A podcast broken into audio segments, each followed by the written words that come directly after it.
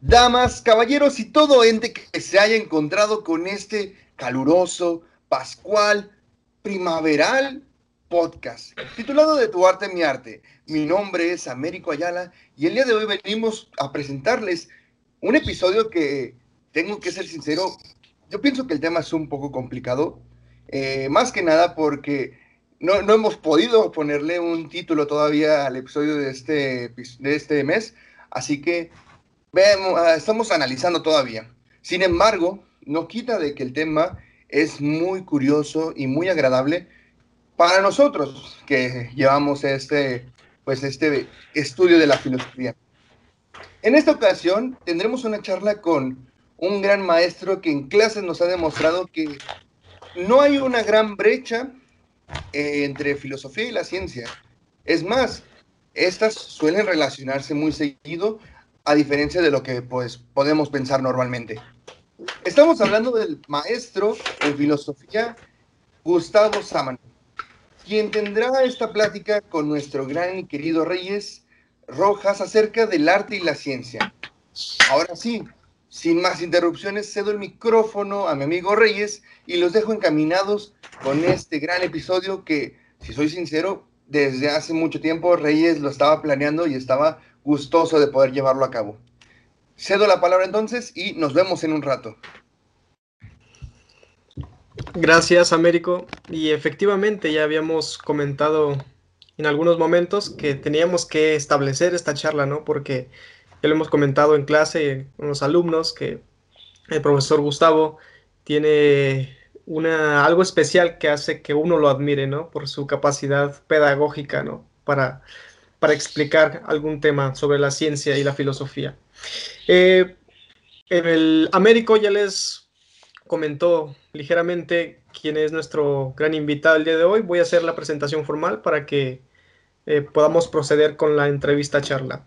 Bueno, él es eh, licenciado en filosofía por el Centro de Estudios Filosóficos Tomás de Aquino, es maestro en filosofía también por la Universidad de Guanajuato y actualmente hace un doctorado en la misma universidad en filosofía de la ciencia. También está llevando a cabo eh, una licenciatura en matemáticas en la UNAD, y también ha estado en centros de investigación en la Universidad de Granada. Ha publicado en algunas revistas.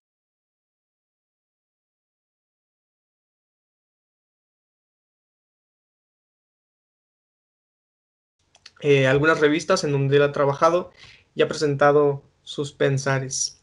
Eh, profesor Gustavo, ¿cómo se encuentra el día de hoy? Muchas gracias, José. Este, muy bien.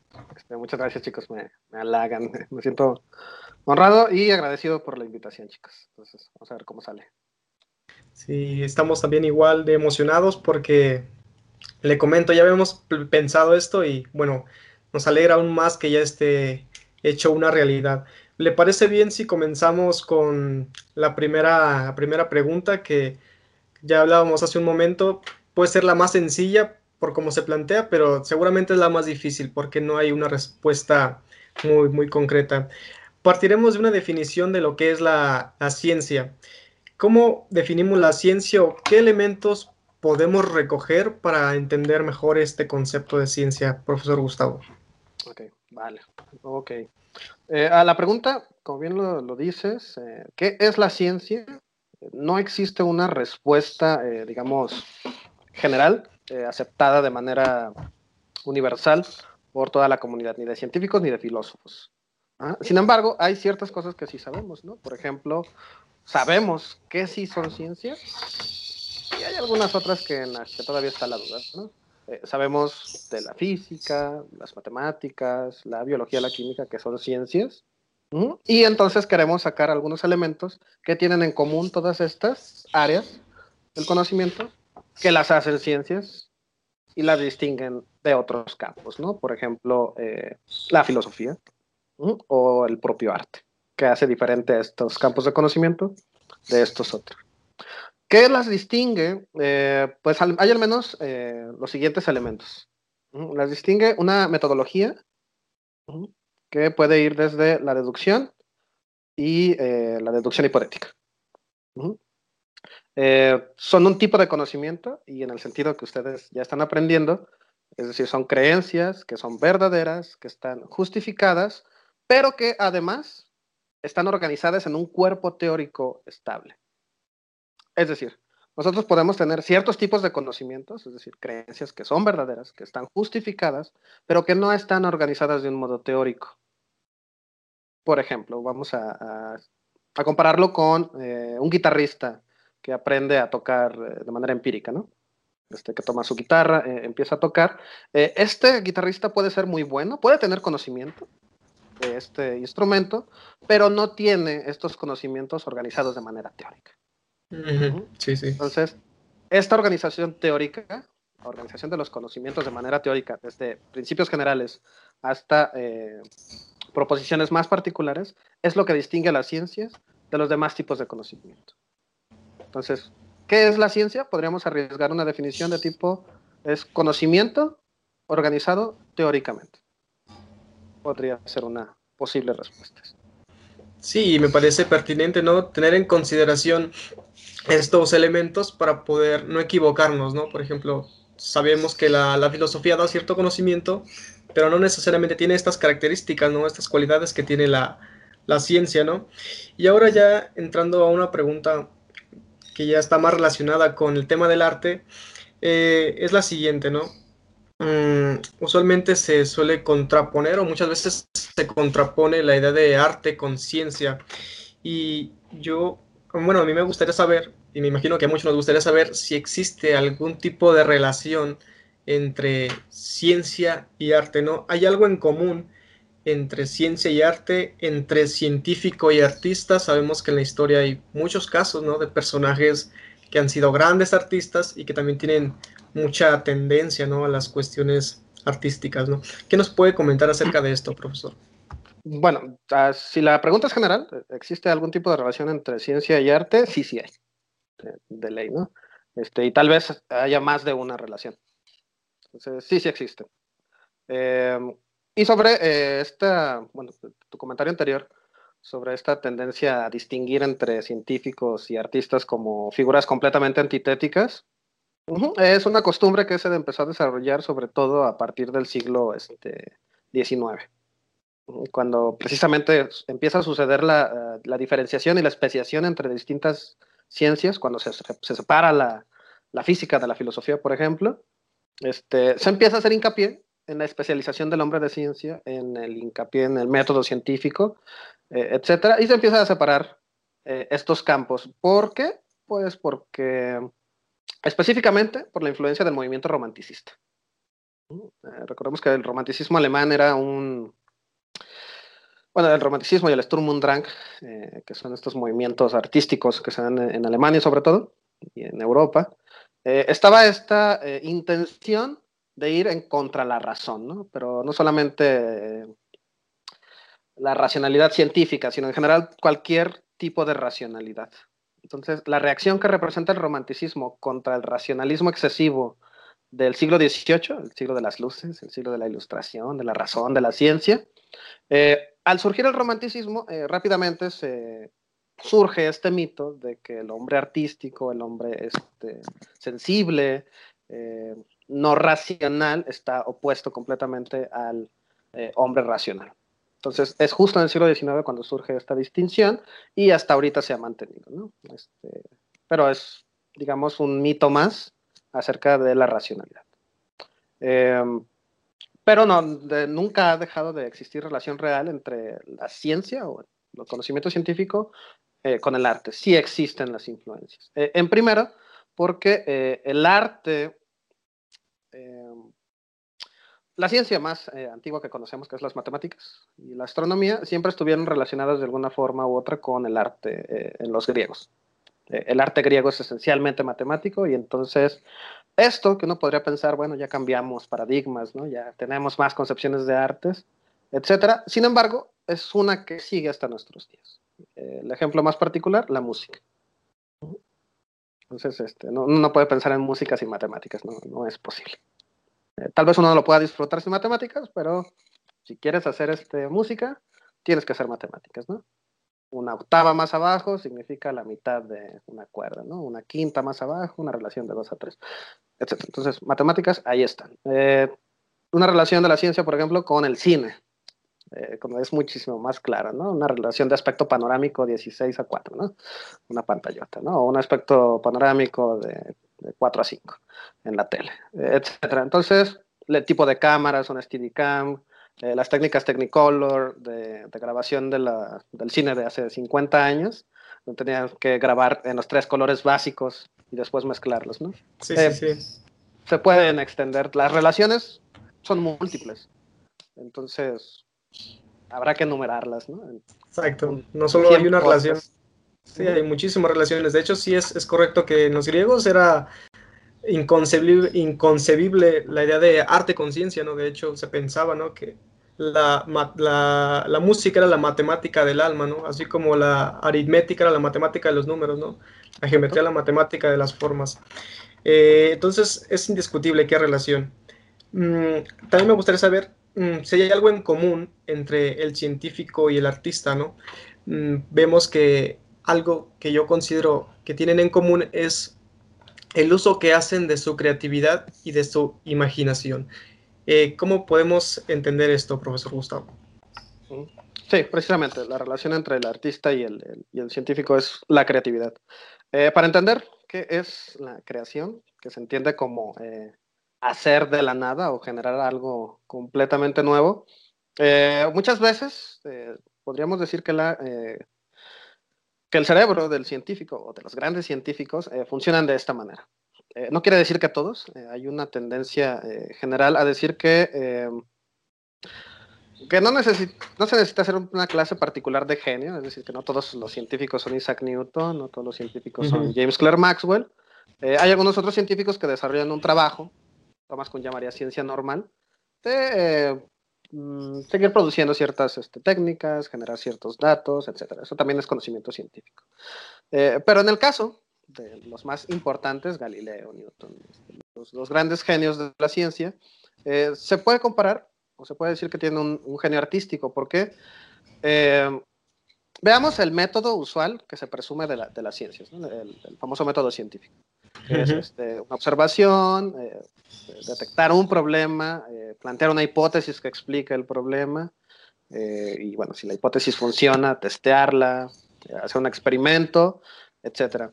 los grandes genios, como Newton, Galileo, Copérnico, han ido mucho más lejos de la simple inducción, de la simple enumerar fenómenos, y han dado un salto cualitativo entre pasar de una observación de un fenómeno a la explicación de dicho fenómeno. Eh, muchas veces invocando alguna entidad o invocando algún fenómeno que todavía no se ha observado. Entonces, eh, hace falta mucho este, valor y mucha imaginación para mover, digamos, a la Tierra de su, del centro del universo a ponerla a rotar alrededor del Sol. Exactamente. Hace falta muchísima imaginación, ¿no? Hace falta mucha imaginación para creer que el mecanismo que tienen los planetas dando vueltas alrededor del Sol es el mismo mecanismo por el cual una manzana se cae. Eh, hace falta mucha imaginación, como con Faraday, para imaginar que el campo magnético puede ser descrito por líneas de fuerza. Entonces, esos saltos imaginativos se comparan precisamente con el de los este, artistas, y sobre todo los grandes artistas, que hacen un gran salto al decir, puedo utilizar estas herramientas para producir algo nuevo, eh, como este, los primeros que empezaron a diseñar este, eh, instrumentos musicales, ¿no? Hace, hace, falta un gran salto creativo para decir, bueno, si, si acomodo así estas cuerdas, tal vez suenen bien, eh, etcétera. Entonces, ese salto creativo es, tal vez no de todos los científicos, pero los grandes momentos de la ciencia lo han tenido. Sí, sí, sí. Se puede encontrar esa característica común ¿no? entre artista y científico. ¿no? y algún... sí, ah, sí. Perdón. Este, igual tiene mucho que ver. Este, eh, originalmente, como ya habíamos dicho, la ciencia y arte estaban muy relacionados, sobre todo en el mundo griego. Y esto tiene que ver también mucho con el propio nombre, ¿no? De ars, que eh, se podría traducir también como técnica. Exactamente. la ciencia era una cuestión, perdón, el arte era una cuestión de técnica para los griegos y se, mantuvo, y se mantuvo siendo una cuestión de técnica hasta bien entrado el siglo XVII, ¿no? Entonces, eh, un artista es, básicamente un técnico de su área.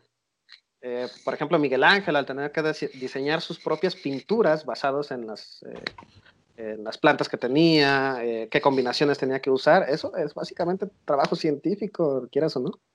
Sí, sí, sí. Un caso similar es Goethe, ¿no? Cuando pues, está elaborando sus obras y inesperadamente crea una teoría de los colores, ¿no? Entonces, estamos leyendo el Fausto, de pronto sabemos que Goethe elaboró una teoría científica sobre los colores, ¿no? Exactamente. Muy bien. Colores de Así es. Eh, sabemos que nos ha comentado ya hace algún momento que mm, algo característico de la ciencia es proveer conocimiento, ¿no? nos, da algún conocimiento organizado dentro de un, de un cuerpo teórico y muchos se han preguntado, he escuchado por ahí que el arte da cierto tipo de conocimiento. Algunos dicen que no da algún conocimiento. Es decir, puedo yo estar viendo un cuadro y entender alguna, alguna idea o algún concepto de la, o puedo estar leyendo algún artículo, no sé, de algún científico y entender algún concepto, ¿no? Entonces, ¿es equivalente o es similar ese conocimiento que nos transmite el arte y la ciencia o definitivamente el arte no nos provee de conocimiento. ¿Qué piensa usted al respecto, profesor Saman? Eh, yo creería primero en hacer una distinción. Bueno, yo empezaría por hacer una distinción. Eh, yo creo que la finalidad del arte en general eh, no es producir conocimiento, sino producir una sensación estética en el, en el observador, ¿no? en este caso. Sin embargo, a pesar de que ese es el, digamos, el objetivo primario de, una obra de arte, o del arte en general, sí creo que además puede proveer cierto tipo de conocimiento. Entonces, no choca. Es decir, eh, si yo miro una pintura, no sé, estoy en el Louvre eh, viendo una pintura, lo que espero de la pintura es obtener eh, una experiencia bella, ¿no? O, sublime, si uno quiere. Ajá, pero nada me impide o nada le impide tanto al artista como a mí como observador aprender algo en el proceso, obtener un conocimiento en el proceso. de, la misma manera que uno puede estar leyendo, por ejemplo, a Fausto y aprender ciertas cosas, ¿no? Este, no sé, de la historia de Alemania, este, exactamente. O sea, entonces no chocan, no chocan.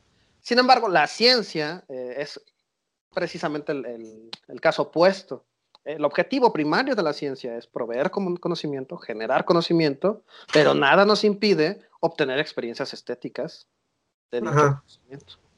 creo que la diferencia es importante, este, nos ayuda a plantearlas, pero nos ayuda a ver la relación entre ambas también. Sí, podemos decir que el conocimiento de la, de la ciencia, ¿no? pensando en un caso concreto en las matemáticas, es exacto, ¿no? Sí. Eh, ¿De qué tipo sería el conocimiento que provee el arte? Profesor, ¿sería exacto, no exacto? ¿Cómo podríamos llamar este tipo de conocimiento? Depende, creo que dependería de la situación, ¿no? Este, sí. Porque mira, eh, digamos que yo quiero aprender eh, como los, no sé, los, escultores eh, del Renacimiento, ¿no? digamos que quiero aprender a hacer una escultura de mármol y quiero aprender a tallar el mármol. el, accidentalmente, de manera accidental, tengo que aprender a distinguir este, los cortes de mármol, cómo manejar el cincel y el martillo, qué golpes hacer, qué herramientas utilizar. Eh, este es, pues sería conocimiento técnico muy empírico. Entonces, en ese caso en específico, puedo obtener un montón de conocimiento empírico eh, en cualquier forma de arte que, que yo aprenda. ¿no? Este, puedo tener eh, conocimiento empírico de, no sé, enseñándome a tocar la guitarra y puedo enseñarme a manejar este, equipos de audio, a, a ver cuál es la relación entre los sonidos en un, en un cuarto. Eh, sí, sí, sí. Y, todo esto, a final de cuentas, es conocimiento empírico. Entonces, yo creo que básicamente eh, hay conocimiento empírico. Sin embargo, eh, no creo que solamente se alcance a este. Em, por ejemplo, si uno es muy asiduo a leer, por ejemplo, la literatura romántica, y leer a Novalis, a Goethe, y a todos ellos, uno puede aprender, eh, por ejemplo, un cierto tipo de lenguaje poético. Eh, inclusive uno puede aprender a escribir. Eso no es conocimiento empírico, eh, pero es otro tipo de, conocimiento, no científico, pero sí, por ejemplo, gramatical, histórico. Entonces, todos esos tipos de conocimientos se pueden ah, obtener del arte y pues tal vez muchos más, ¿no? Dependen de la, como de la mm, intención que se le quiera dar al, análisis.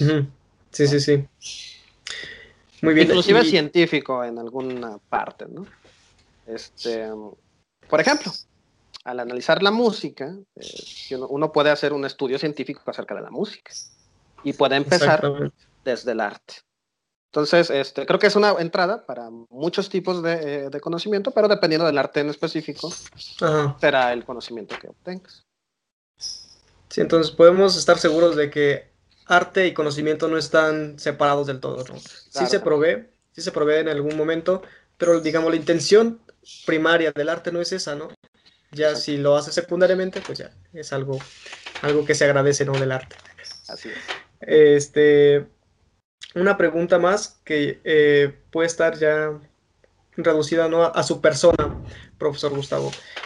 A usted, que ha tenido contacto con las grandes teorías de la ciencia, ¿hay alguna, ¿hay alguna teoría, alguna ecuación que le resulte especialmente bella?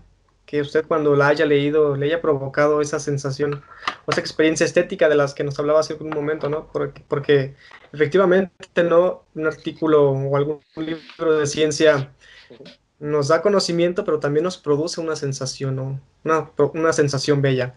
¿Hay alguna en específico que le, que le haya movido así las emociones? Bueno, a mí sí, una particularmente. Es una ecuación, de hecho, muy sencilla. Este, es en matemáticas y es la relación eh, de que, bueno, el seno al cuadrado de un ángulo más el coseno al cuadrado de un ángulo es igual a, este, a 1. Eh, esa particularmente me hizo sentir mucha este, eh, esta emoción estética. Bueno, porque yo la tuve que resolver solito. Es una ecuación, de, de hecho, muy, muy básica. Pero eh, me tocó en algún ejercicio demostrarla. Y, y, cuando me salió esto, así, oh, qué, qué, qué maravilla.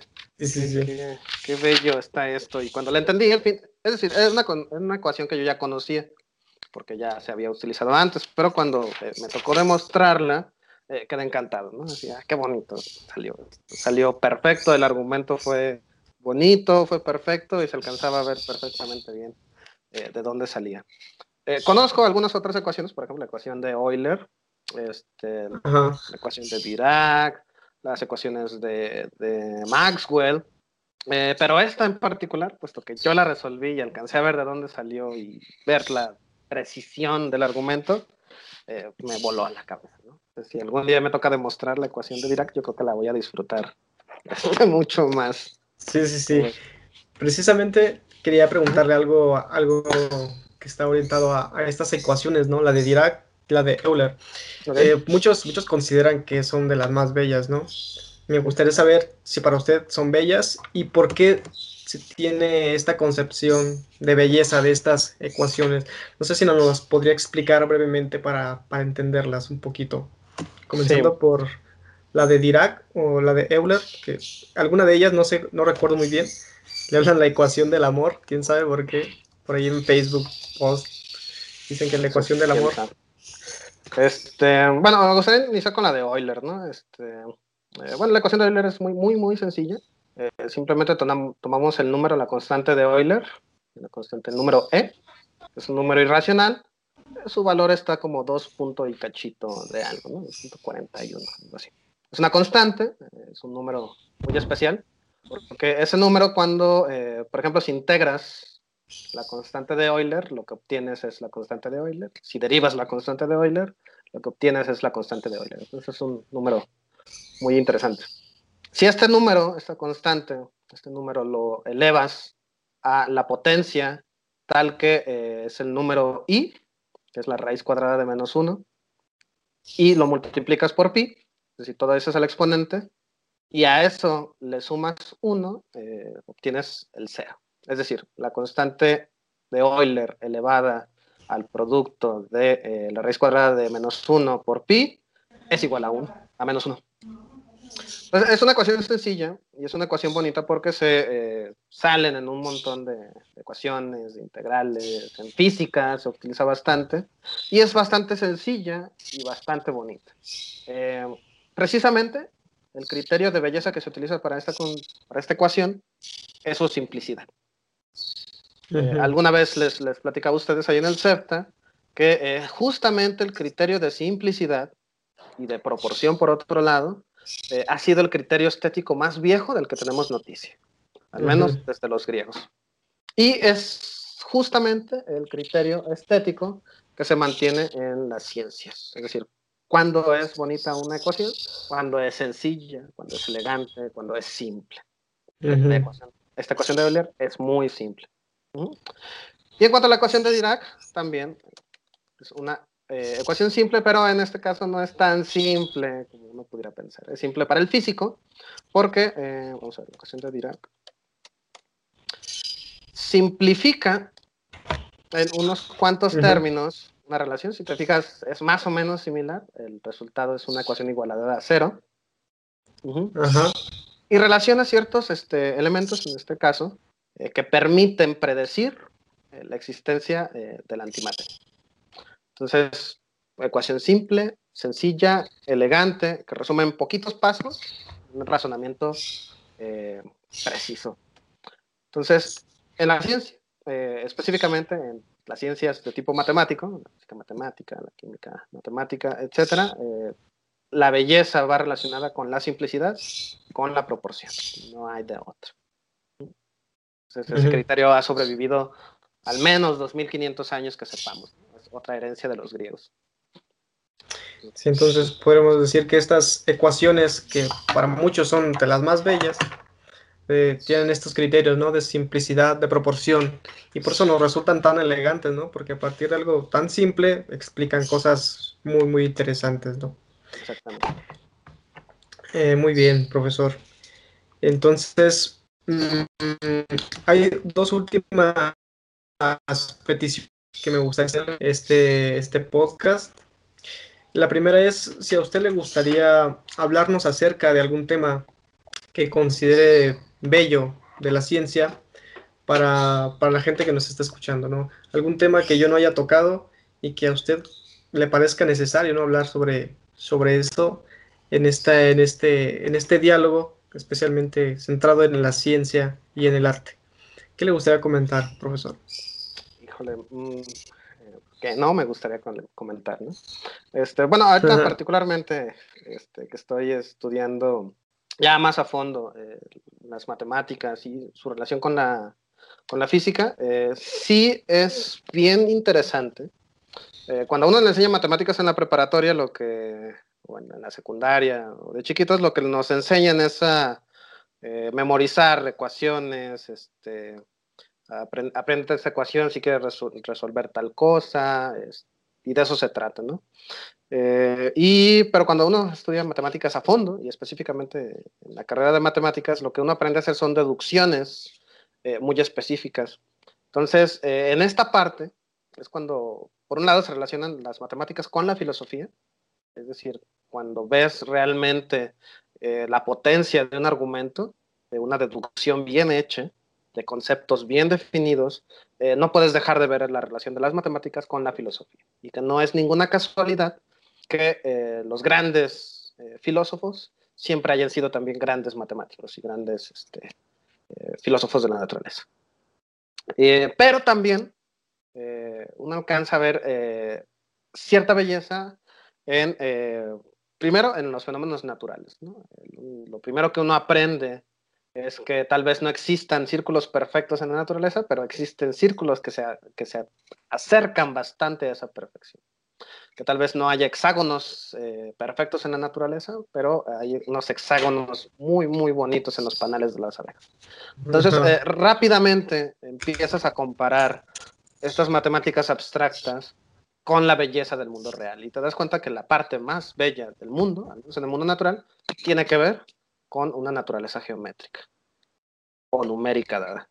Y es muy bonito ver, empezar a comparar, y precisamente ahí surge tanto una experiencia estética como una experiencia filosófica importante, ¿no? empezar a comparar productos meramente ideales con los productos naturales con los que se supone que aplicas esos conocimientos. Eh, es muy bonito, eh, yo creo que vale mucho la pena primero para los estudiantes de filosofía, eh, entrarle con más ganas a las matemáticas, porque se abre todo un nuevo panorama de reflexión. Y para el resto de, los mortales que no este, estudiamos la ciencia en específico, también es interesante porque nos ayuda a, comprender al menos una parte del mundo que, eh, que, es precisa y que es bella a, su manera. Y un, un, músico lo sabe, ¿no? Este, un músico que es bueno en matemáticas seguramente es un muy buen músico. Este, no necesariamente tiene que ser así, pero usualmente eh, es el caso. Entonces, vale mucho la pena acercarse eh, a las matemáticas o alguna ciencia en específico y relacionarla con el arte. Siempre se puede. La física, ¿no? Este, con eh, los la física y las matemáticas con los fractales, la química con el diseño de, este, de cristales y de figuras este, geométricas bellas en los compuestos. un montón de cosas que se pueden este, aprender y experiencias estéticas que se pueden aprender yendo hacia casi cualquier ciencia. Sí. En el ejemplo que nos daba del guitarrista, profesor, alcancé a ver una idea que es la siguiente, ¿no? Mm, pareciera que las matemáticas, la ciencia, pueden ayudarle a una persona a mejorar sus habilidades artísticas, ¿no? Es decir, la ciencia le ayuda a ser un mejor artista. Y me gustaría saber si usted considera que el arte puede ayudar de alguna manera o puede ofrecer algo para ser un mejor científico, ¿no? O para elaborar mejores teorías. Ya hemos hablado un poco de la creatividad, de la imaginación. ¿Puede existir algo más que le pueda apoyar en ese sentido el arte a la ciencia? ¿Le puede influir de alguna manera? A ver, vamos a ver. Desde el arte a la ciencia, que no sea creativo. Pues, eh, primero, este requisito de simplicidad y de proporción cuando el científico está pensando en ella, este, ha ayudado. Es, decir, históricamente, cuando los científicos han pensado que eh, debe de existir una manera más bonita de resolver cierto asunto, eh, usualmente ha dado resultado. Eh, el ejemplo, por ejemplo, bueno, un ejemplo puede ser James Clerk Maxwell. Cuando James Clerk Maxwell trataba de, de organizar las ecuaciones de la electricidad que ya le eran conocidas, que ya conocía, este, las trató de ordenar en un eh, una teoría bien organizada, una teoría limpia y elegante y simple, eh, que las pudiera relacionar. ¿Por qué? Es decir, ¿por qué no pensó de que, no, no, este, voy a dejar todas esas ecuaciones todas mal hechas y primero pon la ecuación que tú quieras y después la que sea? nunca pensó eso. Cuando pensó, tiene que haber una forma simple, elegante de reunir todas estas ecuaciones que están por ahí dispersas en un modelo teórico más firme, más simple, más elegante, eh, estaba pensando en un criterio estético. Tenía una razón para pensar en ese criterio estético en lugar de cualquier otro. Voy a poner primero las ecuaciones más pequeñas y después las más grandotas. Eso puede ser un criterio, ¿no? Pero no. Su criterio fue simpleza y elegancia. Eso es un criterio estético. Eh, ¿Qué fue lo que pensó Albert Einstein al tratar de resolver este, ciertos problemas que tenía con la mecánica y tratar de conciliarlo con el, experimento de Michelson-Morley? Simpleza y elegancia. Entonces sí, eh, el pensamiento estético, es decir, de que necesito ordenar esto de tal manera que sea simple y elegante, es un criterio estético, es un criterio completamente extracientífico, completamente extraepistemológico, pero que ha ayudado y nos ha ayudado a resolver bueno, les ha ayudado a los grandes científicos a resolver grandes preguntas y grandes misterios. Entonces yo creo que sí, sí, sí, apoya. Al menos desde ese sentido, ¿no? Y tal vez haya algún otro en el que también sí, sí, sí. influye el arte en la ciencia. Entonces un científico no debería darle la espalda al arte, ¿no? Porque puede darle muchas herramientas, ¿no? Para superar algunos problemas, ¿no? Muy bien. La... Perdón, ¿Sí? inclusive, eh, bueno, estaba pensando en otras cosas, ¿no? Eh, eh, el propio diseño de ciertos, este, por ejemplo, laboratorios ahora que ya son más grandes y que son este, gigantescos, etcétera, este, también obedecen ciertas pautas estéticas, además de las propias este, eh, técnicas. Y en alguno u otro sentido han ayudado a, este, a realizar ciertos descubrimientos, este, el diseño de ciertas herramientas, de ciertas eh, herramientas de medición, obedecen también muchas veces a criterios estéticos. ¿no? A nadie le gusta tener un telescopio feo, ¿no? más bonito el telescopio. Sí, bonito. Ajá. sí, sí, sí. Etcétera, ¿no? Entonces uno puede si se pone a pensar en el asunto, encontrar un montón de relaciones que vayan desde el arte hacia la ciencia y un buen influjo. De hecho, algunos experimentos, ¿no? También se busca que sean algo bellos. Mm, recordaba el experimento de Galileo, ¿no? Donde decía que soltar una pluma y una, una bola, una piedra o algo, eh, donde no hay, digamos, alguna especie de, de elemento, las hacía caer al mismo tiempo, ¿no? Y de hecho he visto varios videos donde se ve cómo se hace este experimento y es muy bello, ¿no? Percibir cómo un objeto tan aparentemente pesado cae a la misma medida que una pluma, ¿no? Entonces eso resulta de alguna manera fascinante. Eh, una última cosa, profesor, ya para cerrar definitivamente nuestro podcast, es la siguiente, ¿no? Eh, a usted, eh, bueno, ¿usted qué nos podría decir o qué le podría decir a la gente que nos observa de hoy o de mañana o no sé, en cinco años que nos esté viendo acerca de la ciencia? Usted que ha estudiado la ciencia, que ha tenido contacto muy íntimo con ella, ¿qué le podría decir? ¿Qué mensaje le daría para animarlos a estudiar esta, este bonito saber?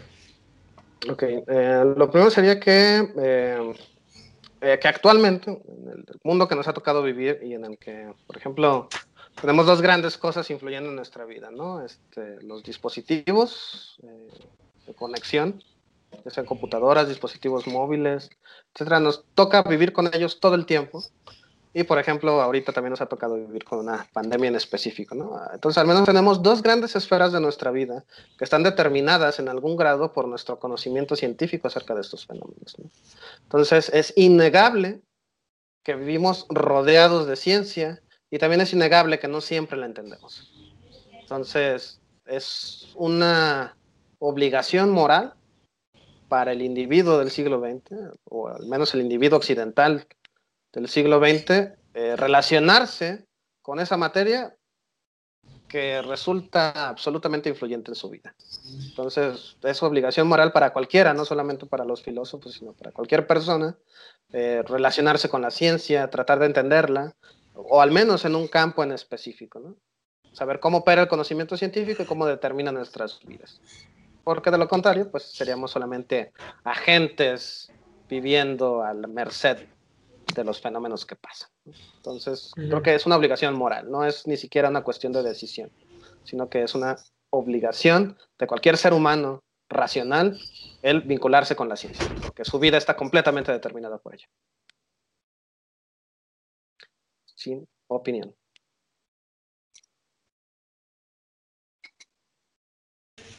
Sí, gracias, profesor Gustavo. Y pues ahí lo tienen, una recomendación muy sabia por parte de él.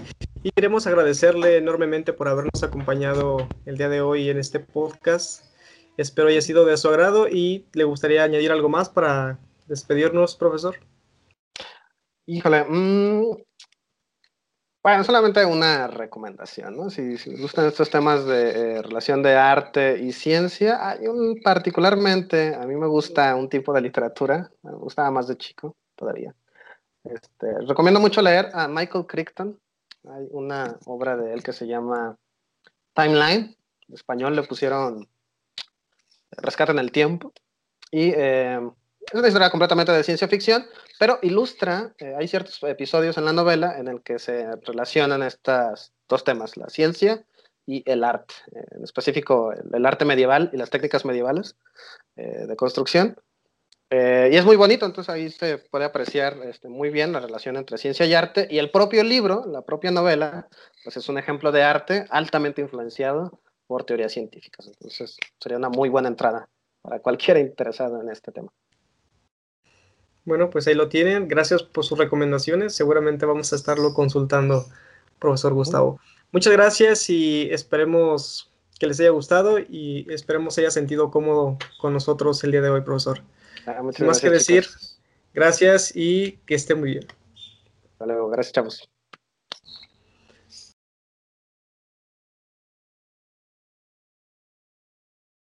Bueno amigos, estamos de regreso y ahora me encuentro con Américo. Américo, ¿cómo estás? Qué milagro verte por estos lados. Sí, hacía falta, ya después de un mes tan, tan ajetreado como lo que tenemos ahorita, y más nosotros que estamos ahorita en, en tiempos de finales, tratando de sobrevivir estos últimos cuatrimestres, que no es por presumir, pero pues Reyes y yo eh, ya nos encontramos en las rectas finales, así que eh, esperemos que todo salga bien, cero estrés, cero preocupación, y pues seguimos aquí dándole ganas y más con estas entrevistas, esta en particular que has traído tú el día de hoy. Creo que ha sido muy interesante y muy enriquecedora, no solo para mí, sino para todos los que piensan, como ya adelantaba en un principio, que la filosofía, el arte y la ciencia están separadas eh, así de tajo, bruscamente. ¿O, tú qué dices, Reyes? Sí, es una concepción muy actual, ¿no? De los artistas que pareciera que el proceder científico, ¿no? Muchos desprecian el proceder científico, no sabiendo que le deben tanto a la ciencia, ¿no? Como nos comentaba hace unos momentos el profesor Gustavo, ¿no? Tanto la ciencia le puede aportar algo al arte como el arte a la ciencia, ¿no?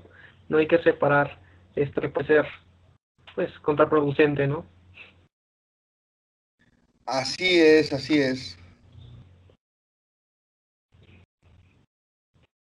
Bueno, esperemos si también les haya gustado la entrevista charla y a pesar de que pareciera que fue muy corta, en verdad se hizo así corta porque pues fue muy entretenida, ¿no? Mi juicio fue muy entretenida. Yo tenía más ganas de, de preguntar, pero pues el tiempo el tiempo siempre es un enemigo, ¿no es así, estimado médico?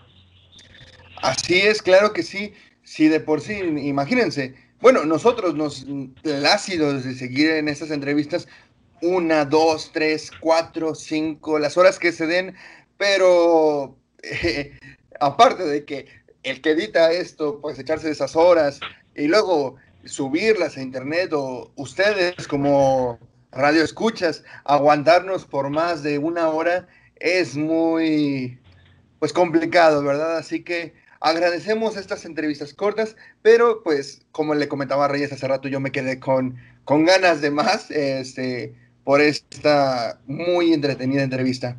Y pues así públicamente ya lo hizo Reyes, pero agradecemos por parte de Tardes Culturales al profesor Gustavo Sámano por aceptar y apoyarnos en este proyecto que estamos haciendo de Tu Arte a Mi Arte a partir de pues este servicio social que es Tardes Culturales. ¿Algo más que quieras añadir, Reyes, antes de pasar a los spots publicitarios? de igual manera, pues agradecerle una vez más. Considero que fue muy pertinente su intervención y enriqueció mucho la concepción del arte, porque ya nos hacía falta, ¿no? Habíamos hablado del arte desde la política, habíamos hablado del arte propiamente desde la estética, el arte en otras esferas, ¿no? Ahora pues hacía, o se veía necesario hablar desde la ciencia, ¿no? Del arte. Y ahí está, espero lo disfruten y nada, Américo. No, pues claro, entonces, ¿qué te parece si pasamos eh, primero con el spot del SEPTA?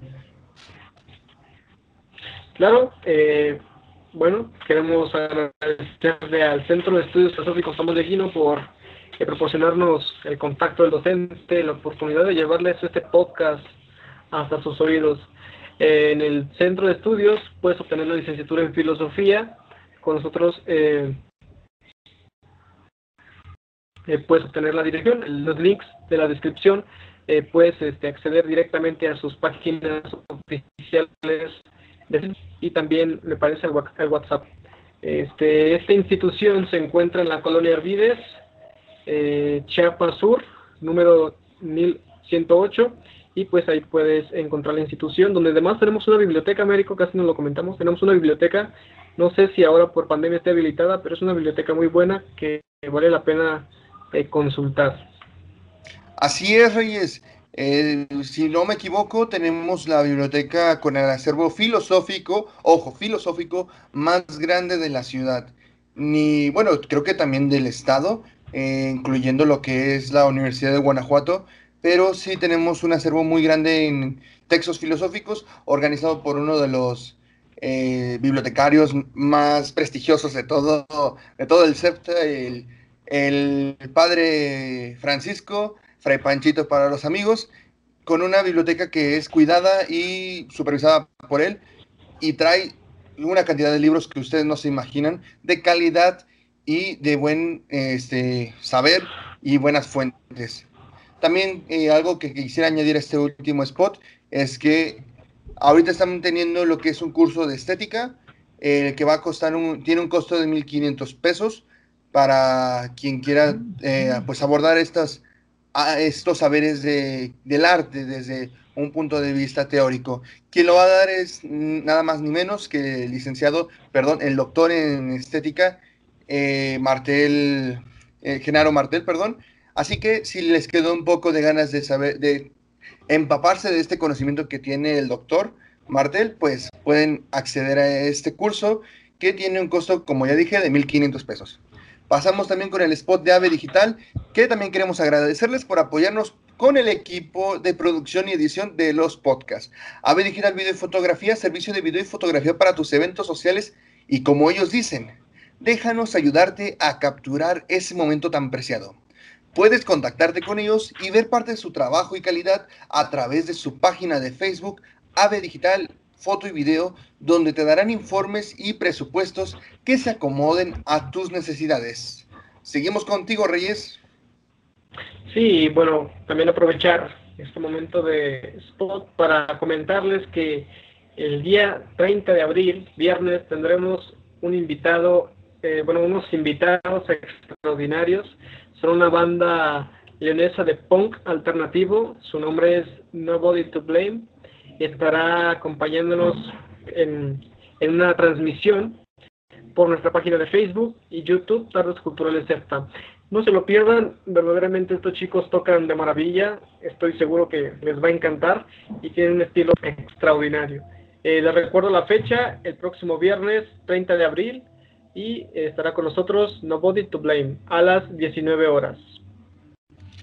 Muchas gracias Reyes y pasamos por el Último, pero no menos importante, agradecer a Marco Gómez por parte musical del intro y outro que tenemos en este bello podcast.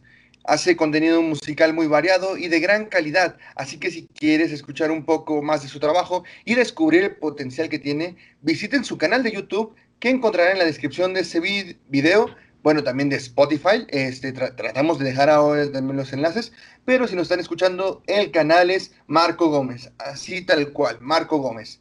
Les juro que tiene trabajo que es maravilloso y toca el saxofón de maravilla, además de ser muy creativo en cuanto a sus composiciones, así que les recomendamos su canal y su contenido. ¿Algo más que quieras agregar, Reyes, antes de dar fin a este podcast de abril? Pues nada, de igual manera estén atentos al próximo, a los próximos podcasts. tenemos algunas sorpresas que seguramente les van a encantar. Algunos temas de actualidad también, algunos temas interesantes y estén atentos a nuestros siguientes podcasts y a los eventos que tenemos preparados para ustedes también. Nada más que añadir, Américo. Muy bien, Reyes. Entonces, como dijo Reyes, si les gusta este contenido, por favor, suscríbanse, denle like y compartan con sus amigos seres queridos para que puedan soportarnos también. O si quieren torturar a algún enemigo o alguien que no les caiga muy bien, también mándenle este video para que tenga algo que escuchar y algo con que quebrarse la cabeza o sufrir un rato con nuestras voces. También este, síganos en nuestras redes sociales, eh, tanto en la página de Facebook como el canal de YouTube y de Spotify de nombres de Tu Arte, Mi Arte o Tardes Culturales SEPTA. Síganos para eh, poder eh, acceder a contenido también como eh, estos podcasts, eh, eventos de artísticos como el que ya mencionamos y mucho más contenido.